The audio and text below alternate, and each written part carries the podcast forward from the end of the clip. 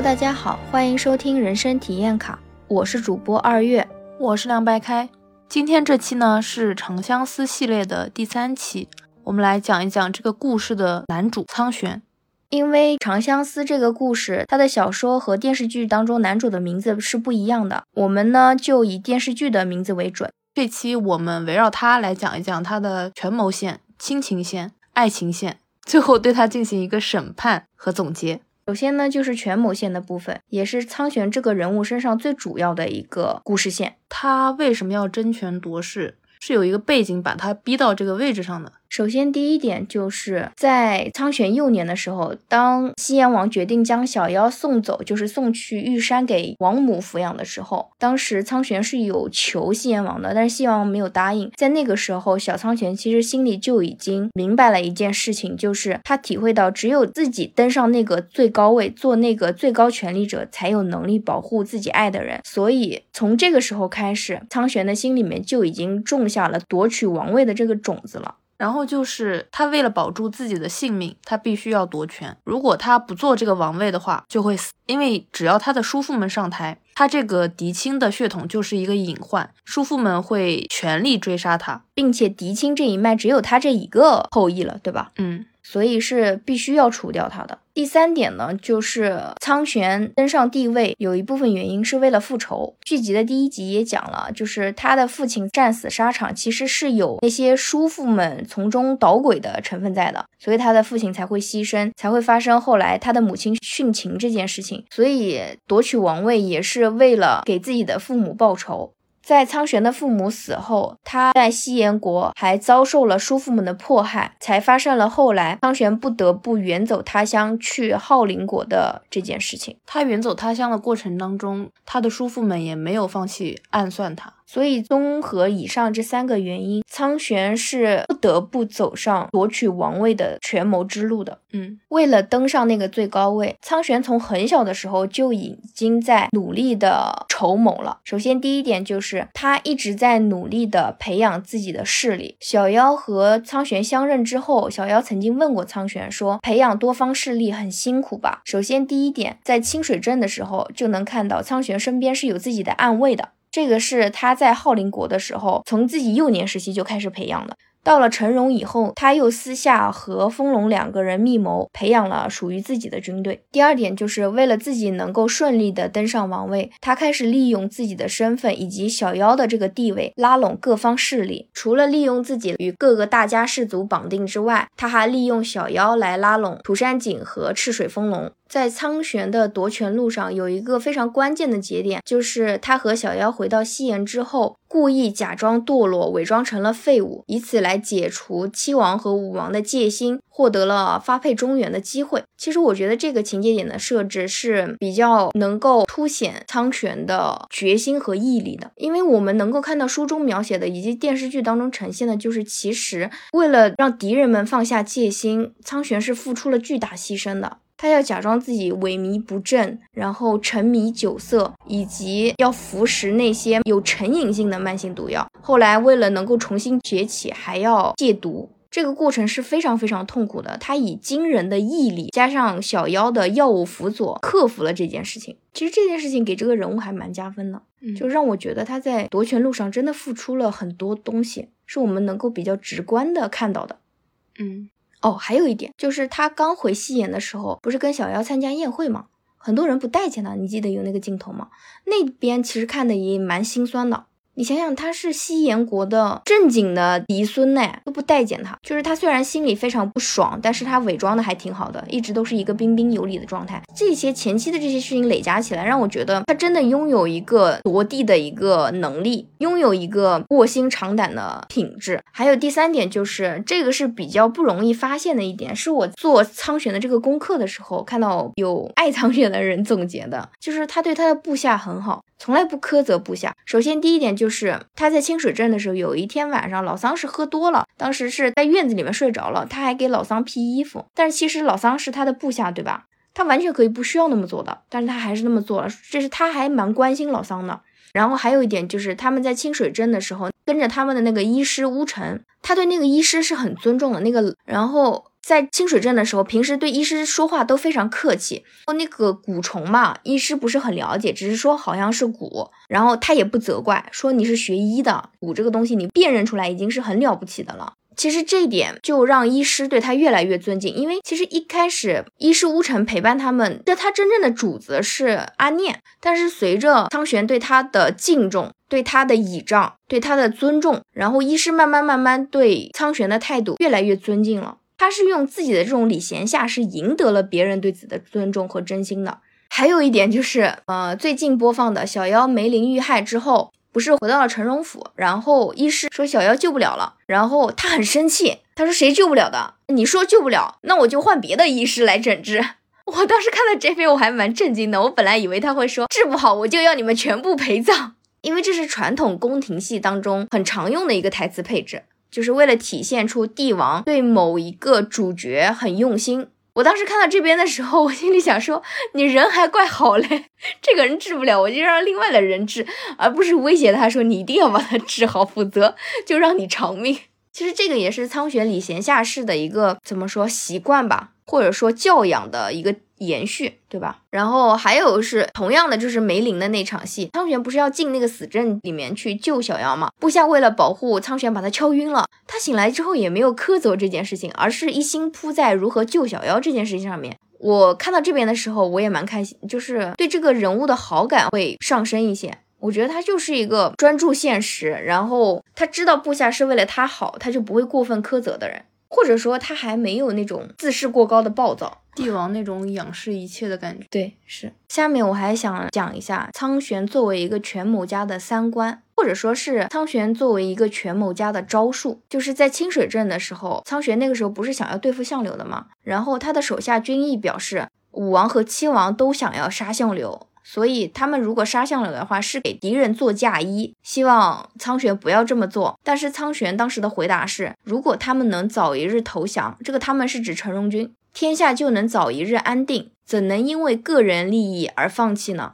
我就算想要王位，也不能置百姓的利益于不顾。其实他的这个观点呢，首先体现他爱民这一点嘛。为他后面就是发兵攻打浩陵的时候下令不许伤害百姓这一点，其实已经埋下伏笔了。还有后续他完成吞并之后，继续想要清剿陈荣军这件事情，他说这句话嘛，会让部下觉得苍玄是一个好主人，是一个拥有大局观，对，是一个心怀天下的未来君王的感觉，会让手下更加忠心、更加虔诚的臣服于他，为他卖命。但是，如果你仔细去纠察苍玄这句话背后的逻辑，你就会发现有问题。就是他的这句话成立的底层逻辑是，陈荣军的存在是会对百姓不利的。那陈荣军的存在真的对百姓不利吗？事实是，电视剧当中，包括小说里面，老穆他是一个普通人吧？老穆的口中，陈荣军是军纪严明，从来不伤害百姓的。小妖在进山遇到相柳之前，他也说过，就是他一个平民百姓，就算被陈荣军抓到了，陈荣军军纪严明，也不会对他做什么的。对，所以他的这个逻辑是有问题的，对吧？但是我觉得，其实。他说这句话的时候，可能意识不到自己的这个是有问题的。他是在潜意识当中，通过这种方式，通过不断的给对手身上泼脏水这种方式，正当化、合理化自己的行为，甚至他可能会自我感动于啊，我这样做就是为了为民除害，你不觉得吗？这是政治家常用的套路、惯用的伎俩。但是你不认真去看的话，真的觉得这句话还蛮合理的。嗯。就是只有实现了天下一统，才能够为民造福。但其实你仔细想一想，真的是这样吗？作为一个现代人，我的朴素的价值观就是战争只会带来民不聊生。如果这个是真理的话，那你要统一全球吗？对，是啊。总体而言，我们对于苍玄的权谋线的感受是，前期还是有一些比较明显的阻碍，对吧？以及给这个人物施加的迫不得已，他不得不走上这条道路的必然原因呢？以及一些事件能够体现出他的个人品质。但是苍玄的权谋线后期过于简单和顺利，会让你觉得有一种高开低走、一泻千里的感觉。苍玄的开局阻力是两位庶出的叔父图谋王位。从小对他排挤、暗算、追杀，在朝廷和世家大族那里获得势力支持，是明显的呈压倒性趋势的。而苍玄自己呢，是长期在别国当质子，几乎没有人看好他和支持他。爷爷态度不明，但是实际上是支持他的。开局的助力呢是，首先第一点，他的嫡出身份，只有他一个人是算嫡出所谓的正统血脉。第二点是，可能在电视剧里面不太明显，其实他父母还有伯父伯母的势力是都有留给他的一些情报系统啊。然后第三点呢是，虽然他说他是质子，但是浩灵王真的是有在好好培养他的，对他寄予了厚望。小说到了后面，就是浩灵王有自白，其实他是把苍玄当做下一位储君来培养的，是有好好在教他帝王之术的。嗯，对。如果真的只是以一个质子对待的话，根本没有必要。然后就是我觉得苍玄的事业线过于顺利的部分啊。首先第一点就是苍玄在前期就非常轻松的获得了涂山璟的支持，一方面是因为小妖。另一方面，是因为涂山璟本身就很欣赏他，然后又因为涂山璟的支持，在他的撮合之下，很快获得了赤水风龙的信任，然后两个人结盟了，以及因为自己的才情吧，获得了神农星月的青睐。我觉得赤水风龙和神农星月这条线有点容易了，就是阻力没有很大。然后还有就是中原部族说臣服就臣服了。这一点我也是不是特别理解的，因为一开始那些中原部族不是一开始四大家族说他们其实很喜欢就是西延和浩林，然后以及陈荣军对峙嘛，他们就是想要获得那样一个相对中立的，就是没有那么被严格管理的这样一个状态嘛。但是他们帮助苍玄的话，苍玄统一了，他们就你明白吗？好像是因为涂山璟一直在背后游说，就是给我的感觉也是就是太容易了。就是他们一直以来秉承的理念，说被说服就被说服了，就说服了一下就就好了。我觉得有点太轻易了。然后 bug 最大的地方是在于，他一开始不是囤了自己的私兵嘛，想要说万一西炎王不让他继位的话，他可能会造反嘛。但是西炎王在那个仪式上面直接就宣布苍玄继承了他的王位。这边其实因为还是亲爷爷，还比较好理解一点。嗯，对。就是西燕王直接禅位了嘛？后来他称帝之后去攻打浩陵，两军虽然有一些交火或者是一些焦灼的一些军事上的较量，但是实际上最后破局的点在哪里？在于浩陵王把阿念嫁给了他，浩陵王的主动禅位造就了他能够很快的接掌浩陵这个国家。我觉得就是他的王位最主要的是靠两个王来禅位给他的这一点。这个已经不是普通人类能够理解的那种神话故事了。对，而且我真的不是特别能理解。就是西炎王有一个铺垫，就是西炎王之前有问那个苍玄以及武王和七王，对于西炎本国的一些老势力以及中原的新势力家族之间的一个孰轻孰重的关系的问题，这个观点的问题。当时武王、七王是偏重老势力的，但是苍玄的观念是，我的目标不仅仅在这一隅，我的目标是整个天下，所以他的观点是需要适当的扶持新势力。然后这一点其实是让西燕王非常满意的，是和西燕王本人的政治理念非常契合的，所以能够理解他后面直接决定禅位给苍玄。但是浩灵王，我真的不是很理解，他一个自己的国家，他自己的国家。他禅位给苍玄之后，其实相当于说他的浩灵国就没有了，让西炎整个吞并了，是这个意思。我我我不太理解，这个好像是贴合神话背景所做的故事发展。他在这件事情上就一点私心都没有嘛？所以我说这已经不是普通人类能够理解的东西了。哦，对，我觉得最后苍玄在明面上发动战争夺权的这段是不可避免的，利用到了军队和武力，然后。故事里面的这些助力，极大的缩短了夺权的时间，减小了夺权的难度，降低了夺权过程中对百姓的伤害。我自己认为啊，就是作者除了维持神话背景，就想要贴合神话故事里面的情节，还是想要维持苍玄一个好君王的一个人设。因为这个过程一旦长了，就不可避免的会导致民不聊生。嗯。这个故事背景其实我还有一些想说的，就是它里面有符合故事背景的禅让制，然后有女将军、有女神仙的力量。与故事背景不符的是，它处处流露出的父权印记。我很奇怪的是，苍玄的奶奶、妈妈、姑姑都在各自的族内是有很高地位的。他的妈妈是族长，但是到了他们这一辈就没有明显的一个女性领袖。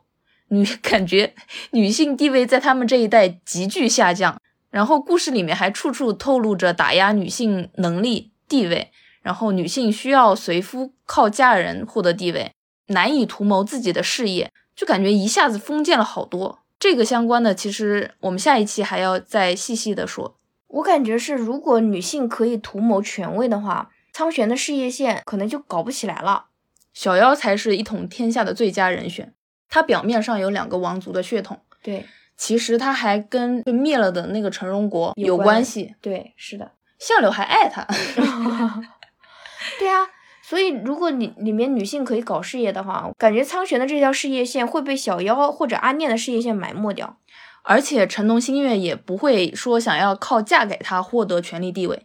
对，因为他本身就是他们族的族长，未来族长，嗯，已经是内定的了。嗯，然后下面我们来聊一聊亲情线吧。苍玄的亲情线，首先第一部分就是和阿念，因为这是剧集一开始就是展现最多的地方。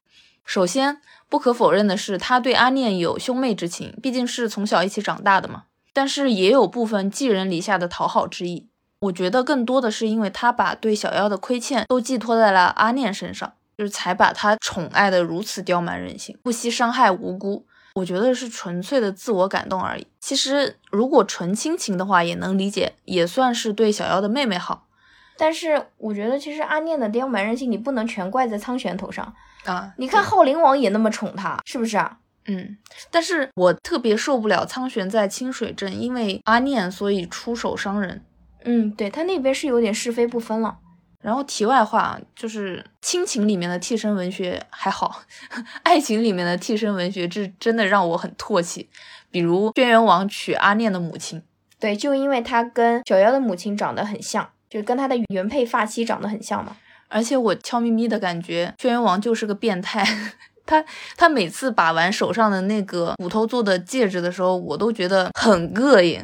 我感觉苍玄对于阿念还是有比较深的兄妹情谊的，因为后面昊灵王说让苍玄娶阿念嘛，他一开始是拒绝的。其实他之前在为了笼络各家势力的时候，娶任何一个女人他都没有拒绝过，但是对于阿念他是拒绝的，因为我觉得他是为了阿念的幸福着想，所以他想拒绝。但是后来发现，就是阿念也想嫁给他嘛。这件事情就是不管是从自己的事业来考虑，还是从阿念的本人的意愿来考虑，他都没有办法拒绝了，他才最后为了江山娶了自己的妹妹。但是其实他娶了也说明亲情有限，对吧？嗯，他不会为了阿念自己的幸福来牺牲自己的事业。但是阿念也想嫁，可是他知道阿念嫁给他是不会幸福的，因为他不爱阿念。对吧？也就是说，他已经默认了，为了得到这个江山，即使阿念是自愿的，他也确确实实是牺牲了阿念的幸福。苍玄的亲情线当中，第二个就是他和西炎王的这个祖孙情。我们在剧集当中可以看到，西炎王和苍玄单独相处的时间其实是非常少的，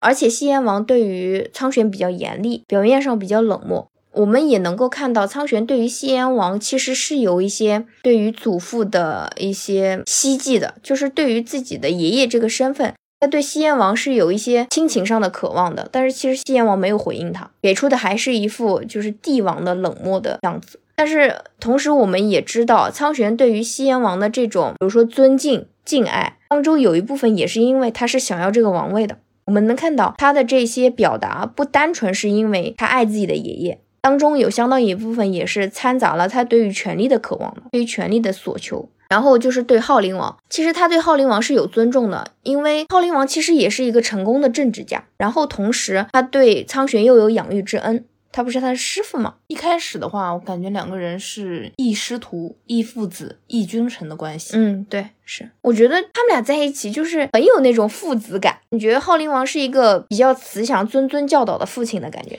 毕竟是从小带到大的。嗯，对。但是同时，他对昊灵王也有恨，恨当年昊灵王对于自己父母和姑姑的残忍。而且这部分恨是在小说的后期才表达出来的，就是他在准备攻打浩林之前才表达出来的。所以我觉得他的这些恨更多可能是一个借口，是他出兵的一个借口。不然你早干嘛去了？你干嘛早不恨呢？你当年寄人篱下的时候怎么不恨呢？养精蓄锐，等到有能力的时候，哎，一举打击。但是你养精蓄锐的时候，靠的是你所谓的仇人的精力、心血、爱来养育你的。所以这一点我不是特别理解。我我我更多的还是认为他还是其实没有那么多恨，他只是把这部分放大了，方便他去进行下一步动作。嗯，对，没有多恨，含量没有那么高。嗯，不然他以前的在浩林国生长的那段时间就是卧薪尝胆喽。其实并没有，他还是蛮开心的那段日子。对吧？是有寄人篱下感的了，就是宫殿那些宫女仆人，对，都不待见他。嗯，就是小妖被阿念打的那场戏，当时宫女就有跟阿念说，反正苍玄是西炎的王子，又不是我们浩林的王子，怎么怎么样的。阿念作为浩林的王姬，何必忌惮他？然后最后一点就是对于小妖，他们俩之间的那种亲情的羁绊是大家有目共睹的，我们也不用做过多的理解。但是有一点是让我觉得特别不解的，就是小妖和苍玄都说对方是自己唯一的亲人了。我一开始没明白，但是后来不是西炎王出场了吗？我就有点懵。我说西炎王听到这句话不会问号脸吗？说那我是什么？因为对于小妖和苍玄来说，西阎王其实都是直系亲属。嗯，他是苍玄的爷爷，是小妖的外公。直系亲属可比表哥表妹这种旁系亲属要亲多了，对吧？在血缘关系上面，电视剧里面还改成了没有血缘关系的。你说到这个，我当时看小说的时候也一脸疑惑，你们在说什么？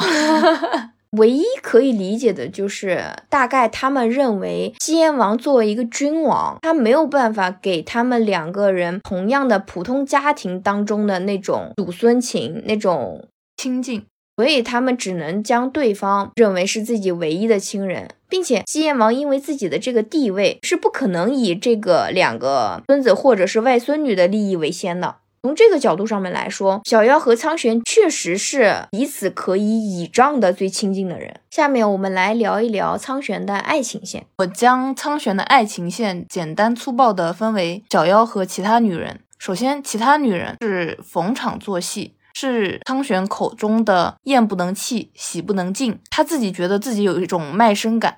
这个是他作为帝王必须要承受的，他是要拿这个去换权势，靠这个平衡各方权势，维持局势的稳定。电视剧当中有一段是苍玄和小妖的对话，苍玄说：“我不喜欢那些女人，我讨厌她们身上的味道，可是我不能再任性了。”我当时看到这边的时候，我就觉得你要不要又当又立啊？就是表面上在女人们之间左右逢迎，然后。在小妖面前又来说：“哎呀，我不想跟他们接触，怎么怎么样，显得你很清高嘛。”我看这边的时候，我觉得蛮虚伪的。可能书中确实是塑造一个比较痴情的人设吧，他不愿意跟除了自己喜欢的女人之外的人亲近。但是如果你放眼现实生活，真的有男人会这样想吗？我觉得蛮好玩，蛮可笑。其实，如果是言情小说里面立这种人设的话，我还是可以理解的。但问题是，他书里面有一段让我非常不适，就是他看到小妖跟神农星月，就是相当于闺蜜嘛，一起躺在榻上睡觉，然后他觉得美滋滋的，就是那种感觉，就是两个女的都是他的，你知道吧？然后我看到这段就感觉很恶心。对，这边电视剧里面是删掉了。就说明他之前的那些话都是假的，其实他是享受那种奇人之福的。所以说立人设还是立的周全一点。下面我想讲一讲，就是苍玄最疯批的部分，就是对小妖的爱嘛，对吧？对小妖的爱，电视剧里面有呈现出，其实他亲情向爱情变质的那个点，重要的那个点，就是小妖恢复女儿身的那段。我当时看这一段的时候，我觉得他是感觉小妖很好看，所以一下子就陷进去了。我不理解，你如果是不知道小妖是你妹妹的情况下，一下子为这个女孩子陷进去，我可以理解。但是你已经知道她是你妹妹了，还因为她长得漂亮陷进去这一点，我是没有办法共情的。然后我也看了一些别人的分析嘛，我看到有一位 UP 主提议，就是说能不能将苍玄对于小妖动心的点，从小妖恢复女儿身的这个时间点往后换一换，就是换成小妖帮助他戒毒之后。就是一开始看到小妖女儿身，只是一种欣赏的姿态。嗯，对。然后是因为小妖一直支持他、鼓励他、帮助他，在他最困难的时候，在他最艰难的时候，给他提供精神上的帮助，抚慰他。然后他在这个过程当中和小妖产生了更深的连结，然后爱上小妖，这样会更加合理。我当时看的时候，我也觉得对。如果这样做的话，会人设会更讨喜一点。嗯，对，会更好一些。就是他爱上小妖，是因为他们相处过程当中，他们共同克服困难，共同面对苦难的时候。表现出的那种连结而爱上，而不是因为看到小妖好看而爱上。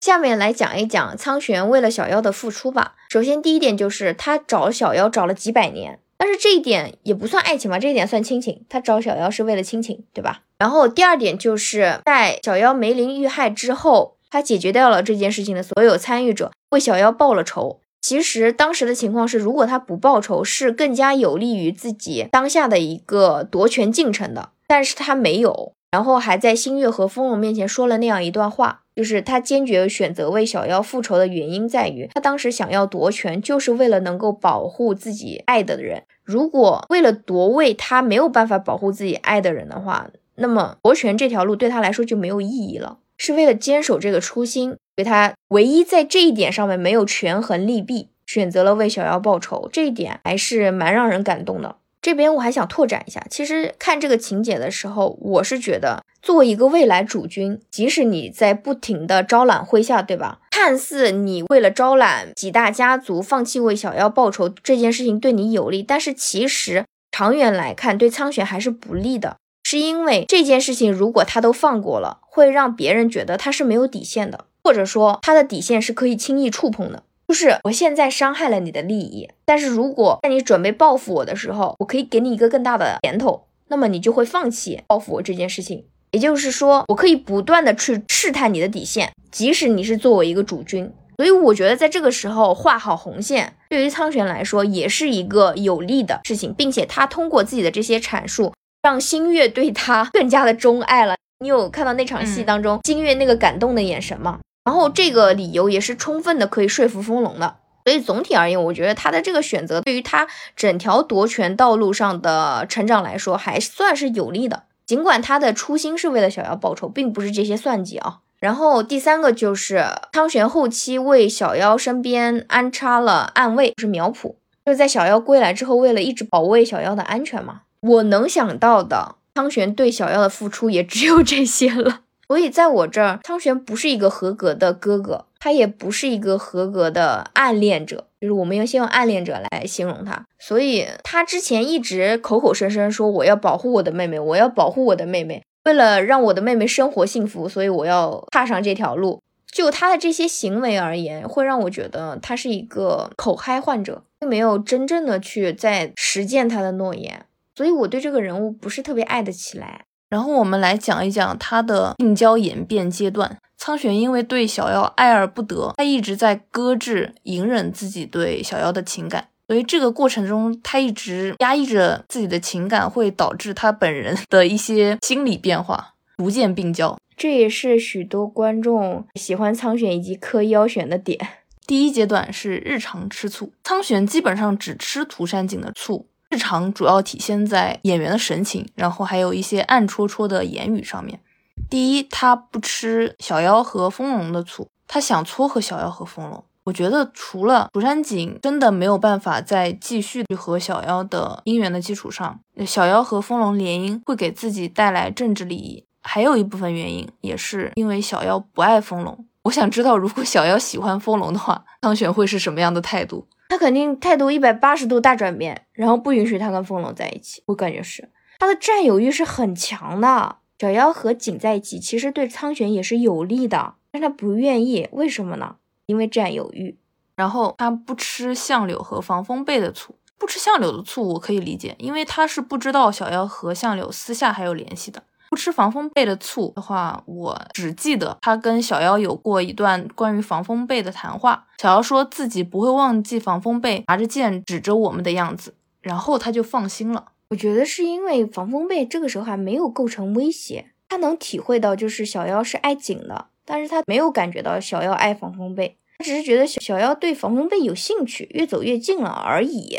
所以小妖给了他这样一个肯定的答复，他也就放心了。但是病娇人设不是非常容易吃醋吗？我之前看有人分析说，苍玄前期是为了小妖着想，所以没有表露出自己的爱恋。但是我想说的是，苍玄前期不是为了小妖，他是为了自己的事业，他需要利用小妖去拉拢景和风龙，所以他才没有办法表露自己的爱意。你想想，如果他表露爱意的话，他还怎么去把小妖往景和风龙面前推呀？他在小妖面前成什么人了？就是我爱你，我明明爱你。但是为了我的宏图大业，我要把你推向别的男人，那就不是人了。所以他从始至终都是为了自己，所以没有表露爱意。还有人说这一点上苍玄很可怜的，我觉得他一点都不可怜。他是在权衡利弊之后，明确知道自己应该做什么，能做什么，最终权衡利弊之后的结果。他是那个最最最理智的人。然后病娇的第二阶段产生刀人想法。就是他站在小妖殿外，看到灯灭了那场戏，他以为涂山璟留在小妖屋里过夜了，所以把刀拿出来，感觉他想杀了涂山璟。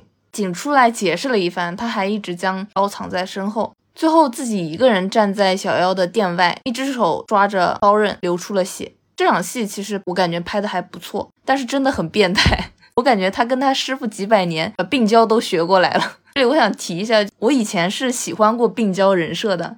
但是有一次玩游戏，以第一人称面对病娇，我跟那个病娇讲话讲的好好的，那个病娇忽然一刀把我捅了，给我吓死了。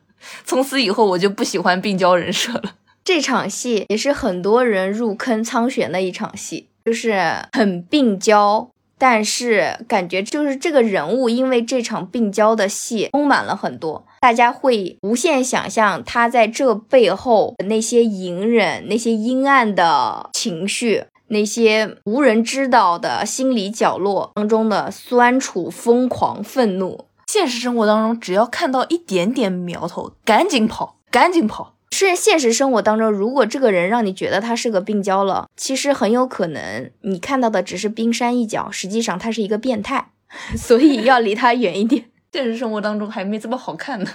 病娇的第三个阶段是自欺欺人的成婚仪式。他不是因为要争夺权力、平衡关系，一直在娶亲吗？每次成婚的时候，他都让小妖不要亲手给他准备贺礼，不要在成婚那天祝贺他。这个完全就是他在自欺欺人。对，因为苍玄在心里跟自己说的是，只要小妖不祝福，这个婚姻就不成立。我想说，苍玄要不要去看看心理医生啊？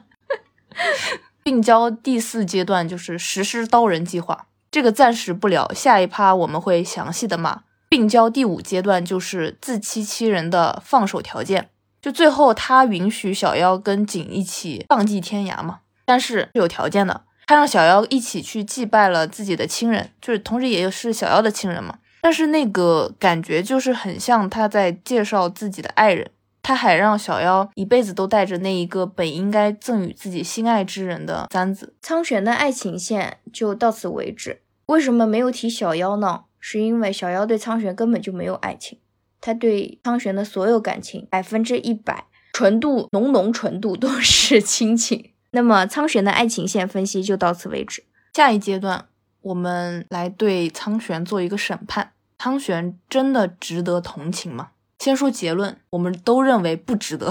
我提一下他的两宗罪啊，在我这里的两宗罪。我是不可否认他内心的痛苦的。从小失去亲人，与小妖分离，受到追杀排挤，寄人篱下，需要谨慎行事，处处讨好。中后期他还需要逢场作戏，曲意逢迎。为了争夺权力，需要将自己对小妖的情感往后放。但是呢，有两件事在我这里非常难以接受。第一件就是小妖的身世流言，这玩意儿是他传出去的，他的行为动机和处理方式都让我非常不满，觉得他虚伪。首先就是他所说的是为了以后攻打浩林国时，小妖的处境能不那么为难，但实际上就是为了后续打仗期间让小妖没有选择，不能回浩林国，把小妖留在自己的身边。其次，就算像苍玄所说的，他是在形势不可为的情况下为了小妖好，那也应该提前问小妖愿不愿意。再退一步，可以提前告知小妖，让小妖有个心理准备。总的来说，在我这里。他就是只顾自己，为什么瞒着小妖不说呢？因为他知道这件事做的不地道。这边有一个点，就是因为他没有提前告知小妖，导致小妖在自己听到那些留言的时候，小妖其实是产生了很长时间的一个自我身份认同的一个问题的。然后因为这件事情，小妖是痛苦了很久的。难道苍玄在散播这个留言之前，他不会想到小妖会因此痛苦吗？他能够看到小妖对于浩灵王是有很深的感情的，他又在这个时候散播这种流言，在不给小妖任何心理准备的情况之下，他其实是可以预见到这个是能够给小妖带来痛苦的，但是他却没有做任何的预防措施。所以我觉得他在这件事情上面所说的那些都是托词，他就是一个很虚伪的人。明面上说是为了保护小妖，但实际上他只是为了自己的利益而已。他的第二宗罪是杀涂山璟这件事情。前景提要：第一，涂山璟曾帮助他一统天下，算是一路走来的一个盟友。第二，涂山璟虽然曾经伤害过小妖，但误会解除之后，小妖还是很坚定的选择了涂山璟。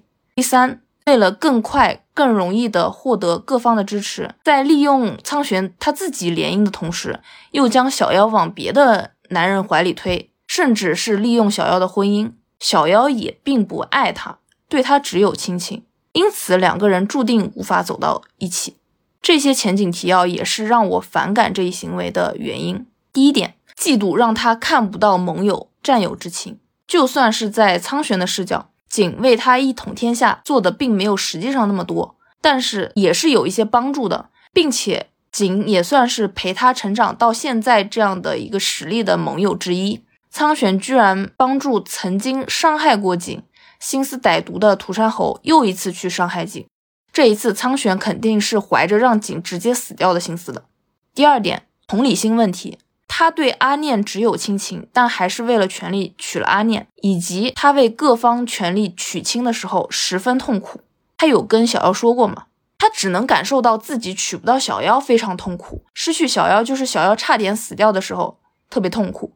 但是他不会想到小妖得不到涂山璟会有多痛苦，失去涂山璟会有多痛苦。他不能替小妖做这个决定，这个非常重要。他不能认识到这一点。他根本意识不到这一点。第三点，小妖不欠他的，景也不欠他的。他是可怜，但是这几个人哪个不是可怜人？小妖、苍玄、涂山璟、相柳，哪个不可怜？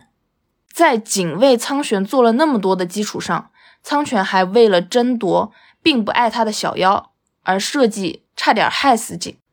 我觉得他是知道对其他女人逢场作戏是他获得权力地位的代价，对小妖爱而不得也是因为小妖本身并不爱他，他是清楚这些的，但是心理扭曲，乱杀了小妖的爱人。小妖已经为他做了那么多了，小妖不欠他的，景也不欠他的，所以啊，苍玄一点都不可怜，他既然选择了追求王位，一统天下。那么这一路上要舍弃的东西太多，他一早就知道的，他也最终得到了自己想要的东西，就是那个王位嘛，哪里可怜了？他是最幸福的那个人，而且他凭什么什么都要呢？就是他王位已经有了，小妖也并不爱他，他居然还想把小妖占为己有，这个人真的太不可理喻了。我觉得说到底就是既要又要嘛。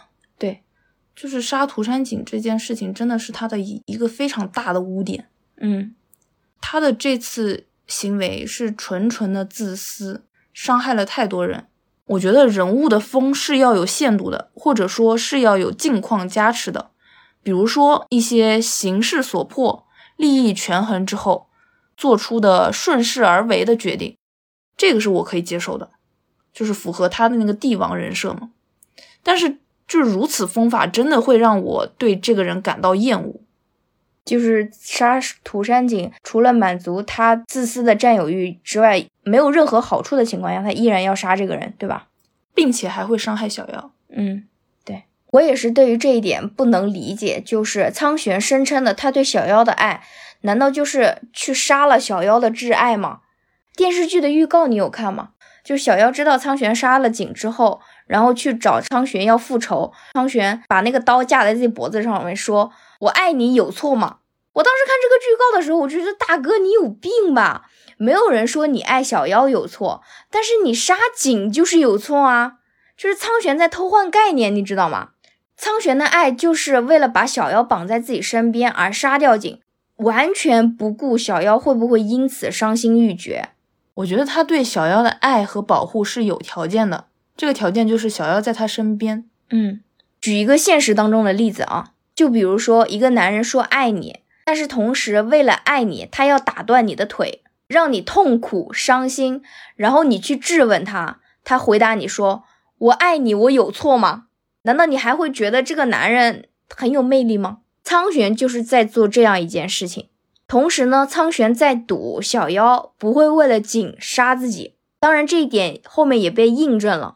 我看小说的时候，苍玄在这边还挺得意的。就是他确定了自己在小妖心中的位置是要比景更重要的，但是关键是大哥，小妖不杀你不是因为爱情，而是因为亲情，这有什么可以得意的呀？我觉得苍玄在这边的得意完全就是自我感动，这边就很能体现出这个人他的自私，他到这个时候他都没有办法感知到小妖的痛苦，只是想着自己的那点事儿，对。所以在我的眼中，苍玄的爱都是从自我出发的。他可以为了小妖被害杀人，也可以为了铲除自己臆想当中的爱情路上的阻碍杀人，也就是景嘛。为什么说是臆想当中呢？是因为在小妖的爱情当中，苍玄从来都没有入局过，就算没有景，也不会是他。对，所以苍玄的爱并不是他口中那样的冠冕堂皇的，就是他就是一个疯批。但是呢，防不住有人就喜欢这样的疯批。我看见他的粉丝还蛮多的，真的，这个人物的粉丝还蛮多的。本人观点，先做一个防杠指南。本人的观点是，苍玄可以用八个字总结，就是帝王心术，自私虚伪。这样一个会被骂吧？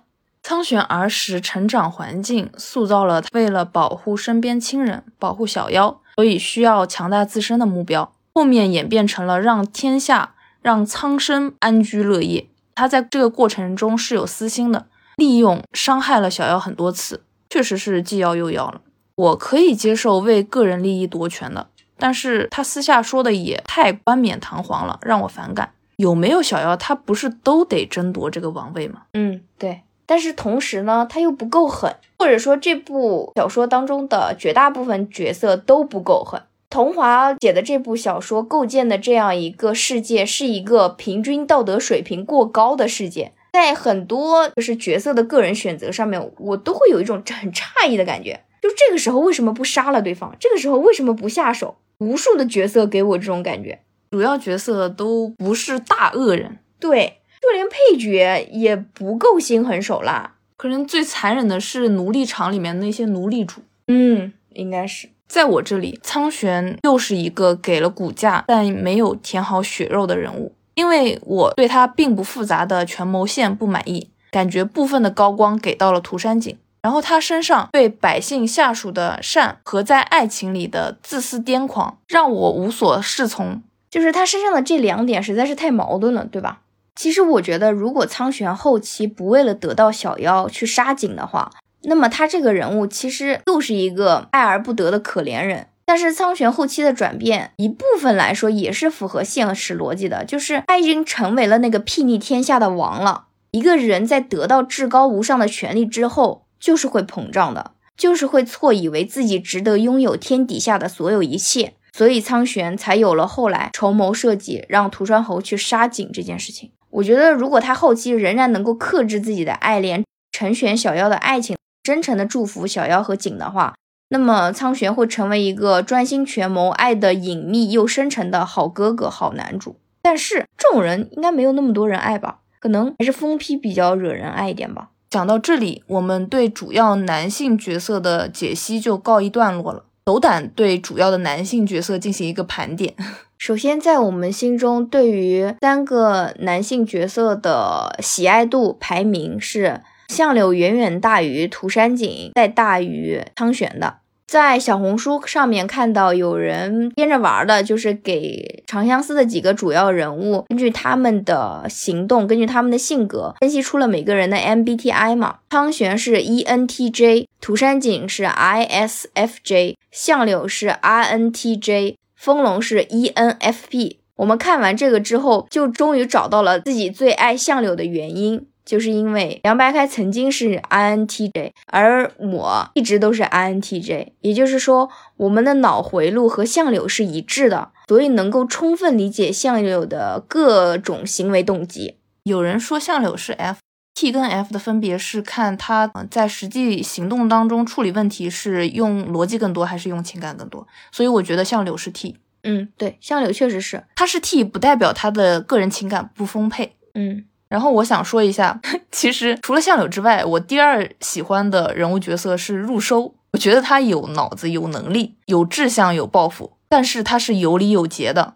并且演员是长得比较讨喜，演技也不拉垮的。风龙呢，这个演员虽然不错，但是因为他在小说里面有太多艳女情节了，所以我对他初印象很差。其实风龙这个角色，我原来对他印象还蛮好的。他是这部小说当中，就是主要角色当中唯一一个专心搞事业的。他几乎没有儿女私情，他就是一心扑在事业上面，所以我对他印象很好。但是后来看了小说的很多细节之后，发现了真的是个结结实实的父权制代表。对，所以喜欢不起来。他其实专心搞事业也不错，就是我看他在剧里面跟小妖一起玩的那几场戏。感觉这个人还挺有意思的，嗯。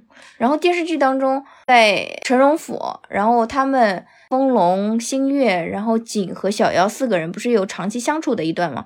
这段时间里面，风龙也像一个憨憨一样，就是还蛮可爱的。以上呢，就是我们对于《长相思》这个 IP 当中的男主角苍玄的一个解析。之前呢，我们也已经聊完了相柳和景了，因为我们是有明确取向的。所以，我们对于苍玄和景的理解可能没有那么深刻，所以我们对于他们的评价也会在不知不觉当中有失公允，希望大家能够谅解。相柳那期完全脑子一热，为爱发电。对，是的，所以只讲了相柳的好，没有讲他的一些小缺点吧，而且太急了，可能分析的也没有那么全面。嗯，对。所以，如果大家有不同的意见或者想补充的细节的话，欢迎大家在评论区留言。本期节目到此结束，我们下期一起聊一聊小妖，还有整体故事框架的深度解析。我们下期再见，再见。